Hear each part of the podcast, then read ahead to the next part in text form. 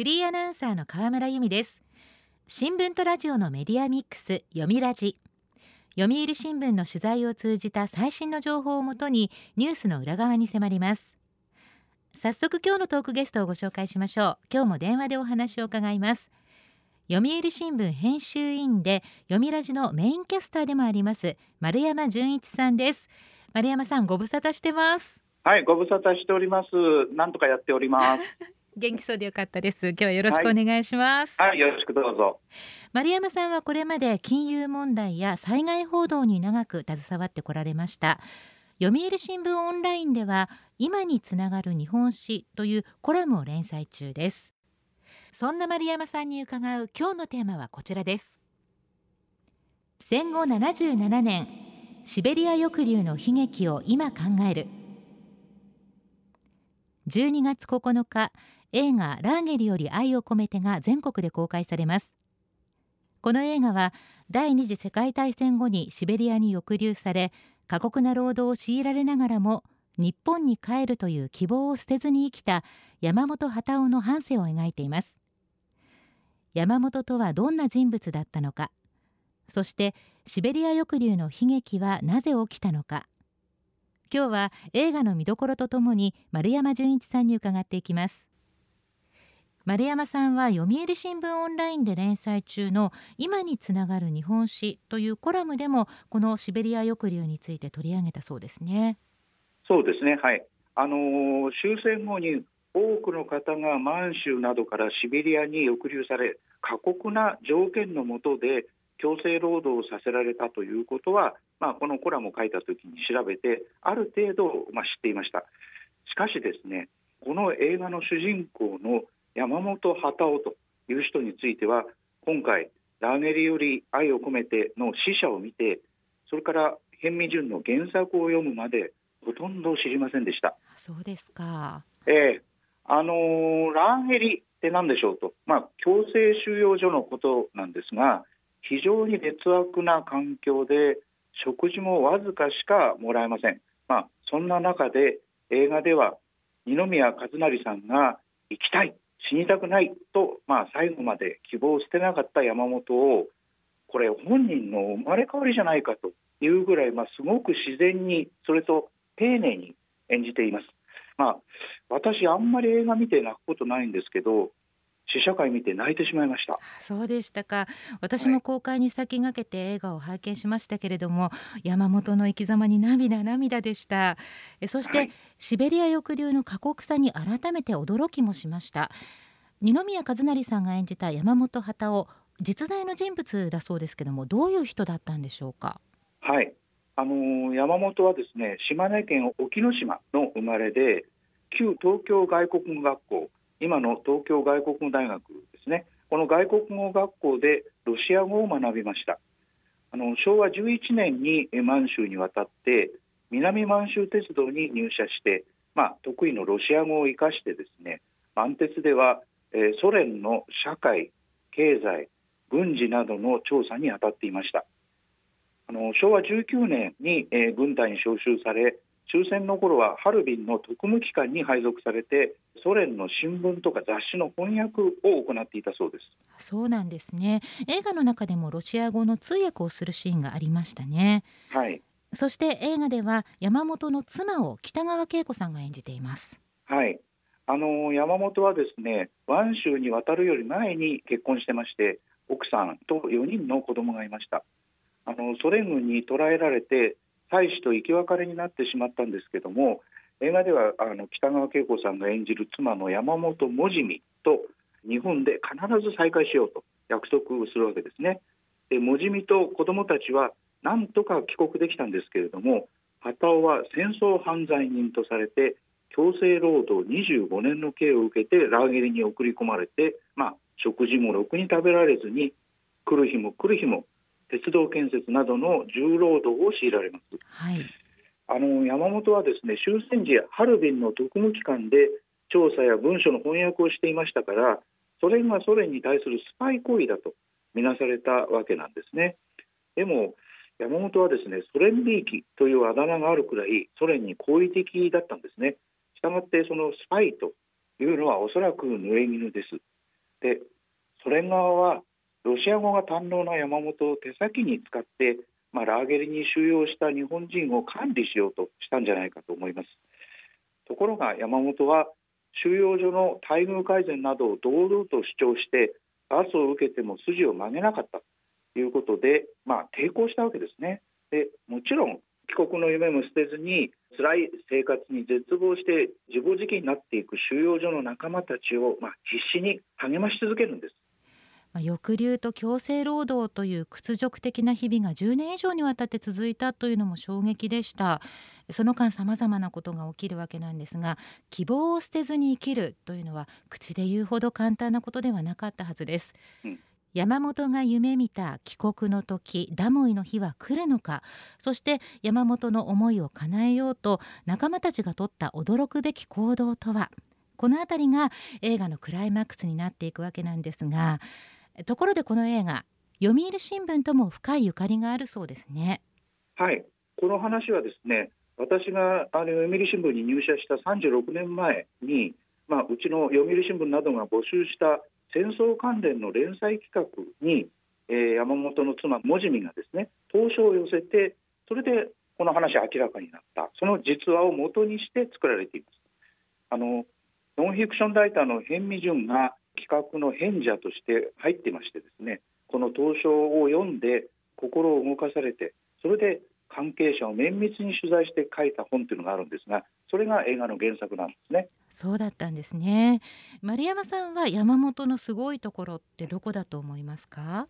はい。あの先ほども少しお話ししましたけどロシア側の怪獣に乗らずにですね筋を通したここはすごいと思いますね。あの生きるか死ぬかという状況に置かれれば筋を曲げてでも保身身を保つことを図りたくなるはずなんですよね、まあ、しかし山本はソ連だけではなく旧日本軍の上官にもなびきませんでした。あの収容所の中の日本人の間ではですね戦争が終わってからも上官が下士官に命令するといった軍の上下関係が生きていたんですけれども山本は日本軍の元上官に尻尾を振らなかったんですね。絶対に生きて日本に帰るんだと誓いつつもですね他人を犠牲にしたりとか自分の信念を曲げたりしてまで生きるのではダメだと考えていたわけですよね。そうなんですねあのハバロフスクのラーゲリに移された後なんですが山本は収容所で俳句を教えてるんですね。その句会俳句の会を開いた理由の一つというのは、まあ、句会では階級とか肩書きが関係ない配合俳句の語をですね配合を使って呼び合う、まあ、こういうことなんで上下関係を取り払うのに役立つと考えたからだったんですね。なるほどでその俳句以外にもですね日本の古典とか落語も教えてまして演芸会も開いてます。まあ、こうした、えー、催しはせめてもの息抜きというほかにですね文化を通じて生きる楽しさを伝えて強制収容所を少しでも民主的なものにしたかったんじゃないかなということでこういうことをやったんじゃないかと思います。まあ、こうして厳しい境遇にある仲間のことを考える山本は次第に人望を集めてこれが仲間たちによる感動のお話につながっていくということになるわけですね。山本と仲間との絆というのもこの映画の見どころの一つですね。そうですね。読みラジ。今日のトークゲストは読売新聞編集委員丸山純一さん。テーマは戦後77年シベリア抑留の悲劇を今考えるです。今日は12月9日公開の映画ラーゲリより愛を込めての見どころとシベリア抑留についてお話を伺っています。ラーゲリとはソ連時代の強制収容所のことを指しています。丸山さんシベリア抑留では60万人がラーゲリに送り込まれたそうなんですがこのラーゲリというのはどれくらいあったんでしょうか？はいあのー、シベリア抑留というとですねあのラーゲリはですねソ連の東側にあったような印象なんですけど実際にはソ連全土実に1200箇所にあったんですね。それでそのウラル山脈の西側、まあ、ヨーロッパに区分される地域にもラーゲリがありました。例えば今ロシアのウクライナ侵略でウクライナのハルキウという町の名前を聞くことがありますけれどもこのハルキウにもラーゲリがありました。ウクライナの人々はラーゲリに連れてこられた日本人に、まあ、非常に同情的でですね食料を差し入れたりしてくれたためハルキウに収容された日本人の死亡率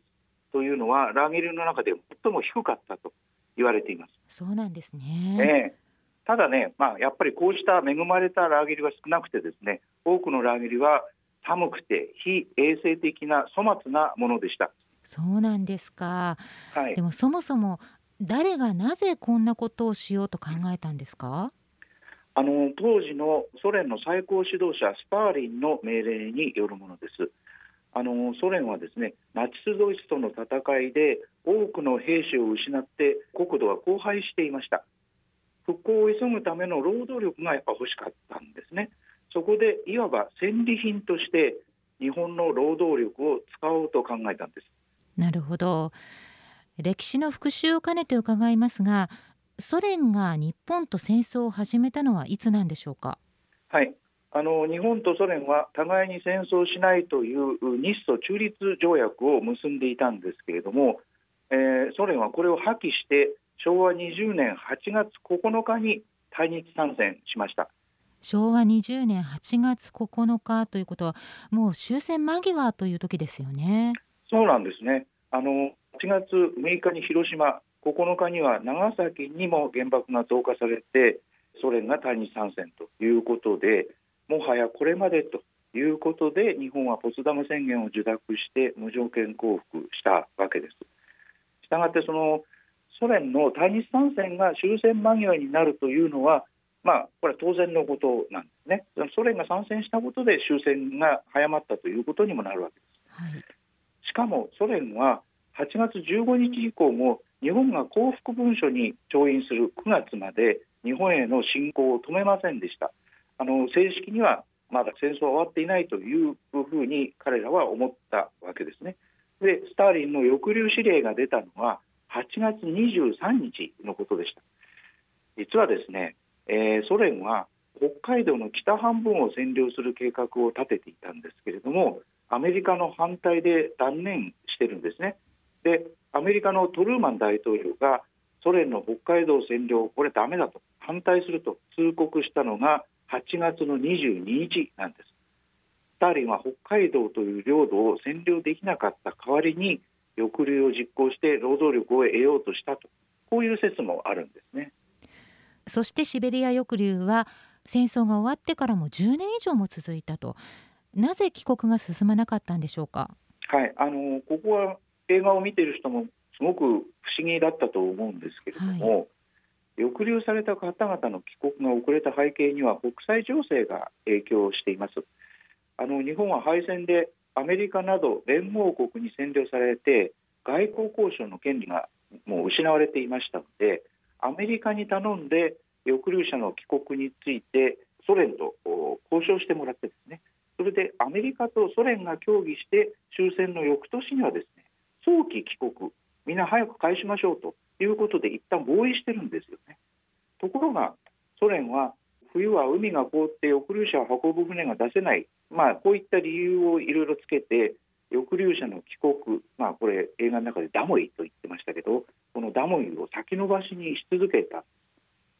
それでもですね昭和25年までには60万人のうちほぼ2000人を残して大半がもう帰国できたんですけれどもこの頃になるとアメリカとソ連が仲が悪くなって朝鮮戦争も始まってですね対立が激化する。そうすると残りの帰国が止まってしまうんですね。あのソ連はですね抑留者を早く返してほしいなら、まあ、こちらの言うことも聞けということで今度日米に対する交渉カードにこの抑留者を使おうといわば人質を取ったというふうにも言えるわけです。はい、結局、まあ、帰国が完了したのは日本とソ連が国交を回復した昭和31年になってしまったということなんです。なるほどそうして抑留が終わるまで11年もかかってしまったんですね。はいあのー、厳密に言うと抑留ってまだ終わったとは言えないところもあるんですね。はい、あのー、ラーゲリで亡くなった日本人の遺骨の回収が進んでいなくてですねいまだにシベリアの大地に放置されて帰国できないでいる人がたくさんいるんですね。これまで帰国できた遺骨というのはおよそ2万2000人にとどまっていてどここに埋葬されているかすらわからない遺骨これたくさんあるんですね。えー、で収集した遺骨、まあ、これで帰国できるということで収集した遺骨を DNA 鑑定したら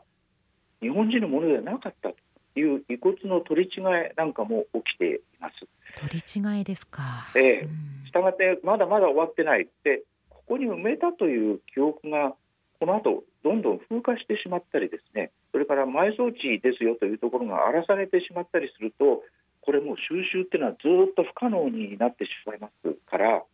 遺骨収集っていうのは実は時間との戦いなんですね。で無念の思いで亡くなった人の遺骨を故国に返すというのはこれ私たち、えー、日本人の責務だと思うんですね。あの過去の不幸な出来事を知るということは、まあ、こうした責務を改めて、まあ、自覚する忘れないためにも大切なことだと思います。今年はロシアのウクライナ侵攻で世界中の空気が一変した1年でした。こういった世相の中で改めて戦争や命の尊さ本当の人間の強さについて考えさせられる映画でした。はい。あの先ほどハルキウの話をしましたけれども実はソ連はですね昭和7年頃にえ農民の反発にあってウクライナの穀倉地帯の開発計画これで大失敗してるんですね。でシベリア抑留というのはこのウクライナでの大失敗を取り戻そうとして極東の開発を急ぐために実行されたという側面もあると言われていますからシベリア抑留っていうのはウクライナと全く無縁ではないんです。あの戦争がいかに人を不幸にする理不尽なものかを忘れないためにもですねこのシベリア抑留の悲劇っていうのは我々忘れちゃいけないと思いますそうですね映画ラーゲリより愛を込めては12月9日全国で公開となります。二宮和也さん北川景子さんのほか松坂桃李さん中島健人さん桐谷健太さん安田健さんなどが出演。俳優陣の演技も素晴らしい作品です。ぜひ劇場でご覧ください。今日のトークゲストは読売新聞編集委員丸山純一さんでした。テーマは戦後77年シベリア抑留の悲劇を今考える。丸山さんどうもありがとうございました。はいあの映画ぜひご覧ください。どうもありがとうございました。読みラジラジオワイティーン。ここからはラジオワイティーン。このコーナーは読売中高生新聞の投稿面 y ティーンと連動。10代のリアルな声をお届けします読売中高生新聞では専用のスマホアプリ y ティーンを通じて全国の読者から中高生の生活にありがちなあるあるを大募集しています。ラジオ y ティーンは中高生新聞の愛読者である通称ワイタミから寄せられた面白い意見を紹介していきます。ここで紹介した意見は中高生新聞の投稿面で開催中の投稿レース YT 杯でのポイント3個けが加算されます。ワイタミの皆さんぜひ頑張って投稿してくださいね。ラジオ YT 今日のテーマはこちらです。頭の中はまるでいっぱい。今あなたの頭の中を占領しているのは受験部活それとも恋の悩み？素直な気持ちで投稿をと呼びかけました。では早速ティーンの投稿をチェックしていきましょう。東京都中学1年の女子リッツンさんの頭の中はまるでいっぱい。どの教科の先生もあと1ヶ月で期末だぞが口癖になったみたいで私の頭からも離れません。あと1ヶ月で期末だぞと、まあ、言われるたびに焦っちゃいそうですよね。でもあと1ヶ月で全国模試だぞあと1ヶ月で受験だぞとティーンには次々に難題が押し寄せます。頑張ってくださいね。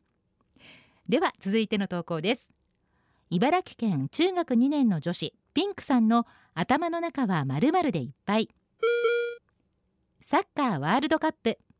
サッカー部にとって大事なイベントです。サッカーワールドカップカタール大会。いよいよ決勝トーナメントが始まりましたね。私も今頭の中はワールドカップでいっぱいです。えピンクさんサッカー部とのことですけれどもかっこいいですね。4年に一度のビッグイベントですからサッカー部の皆さんは当然ワールドカップ一色ですよね。応援のしすぎで寝不足にならないように気をつけてくださいね。では続いての投稿です。福岡県中学1年の女子みすみさんの頭の中はまるまるでいっぱい。推しでいっぱい。最近供給多すぎませんか？やっぱり情熱を注いで応援している推しのことで頭がいっぱいという投稿が一番多かったかもしれません。みすみさんの推しは誰なのかな？グループでしょうか？供給多すぎっていうのはコンサートとかテレビの出演が多いということでしょうか？嬉しい悲鳴ですねきっと。年齢にかかわらず推しは生きる希望ですね。では最後の投稿です。神奈川県中学1年の女子さえぽんさんの頭の中はまるまるでいっぱい。大好きな先輩。かっこ私は女子校なのでもちろん女子の先輩。あの国民的グループ AKB48 のキャッチフレーズが会いに行けるアイドルならばさえぽんさんにとって先輩は学校で会えるアイドルかもしれませんね。毎日ワクワクした気持ちで学校に登校できるなんていいですね。青春です。新年度に入ったらもしかしたらサエポンさんが後輩たちから憧れられる存在になるかもしれませんよ。